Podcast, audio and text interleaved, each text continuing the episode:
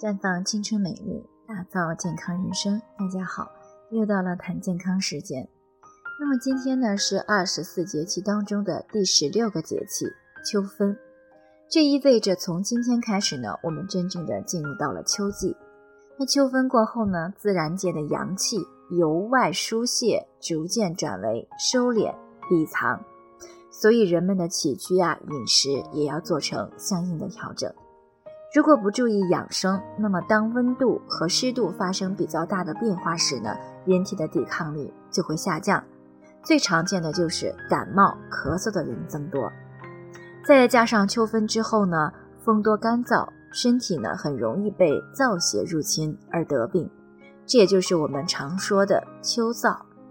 秋燥呢分为温燥和凉燥，虽然秋分的凉燥不同于白露的温燥。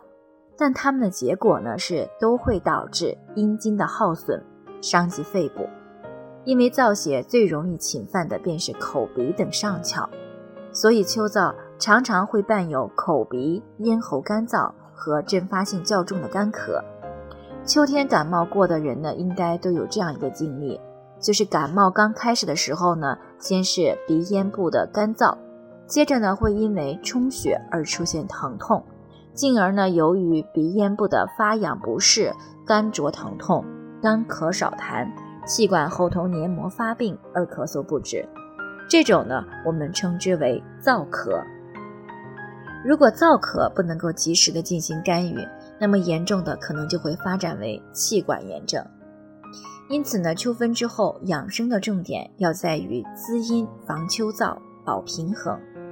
在饮食方面呢，要注意忌口。不吃过冷、过烫、过硬、过辣、过黏的食物，要戒烟戒酒，忌暴饮暴食。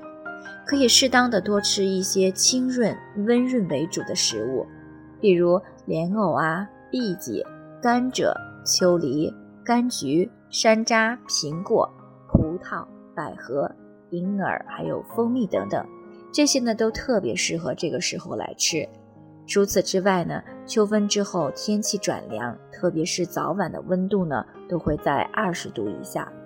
那如果在生活方式上不能够及时的进行调整，是很容易受凉的。比如秋分之后，无论男女都不要再睡凉席，也不要再吹空调的冷风了，不然呢是很容易造成凉气入体，引发风湿性问题。在生活作息上呢，秋分之后，睡眠的时间也应该逐渐的调整为早睡早起的状态，也就是晚上十点钟左右入睡，早上呢六七点钟起床。早睡呢是以顺应阴经的收藏，早起呢则是顺应阳气的舒长。秋分之后，上面这些都注意好了，便可以健健康康的享受秋天带给我们的惬意了。最后呢，我也给大家提个醒，您关注我们的微信公众号“普康好女人”，普是黄浦江的浦，康是健康的康。添加关注以后呢，回复“健康自测”，那么你就可以对自己的身体有一个综合性的评判了。健康老师呢，会针对您的情况做一个系统的分析，然后给您个性化的指导意见。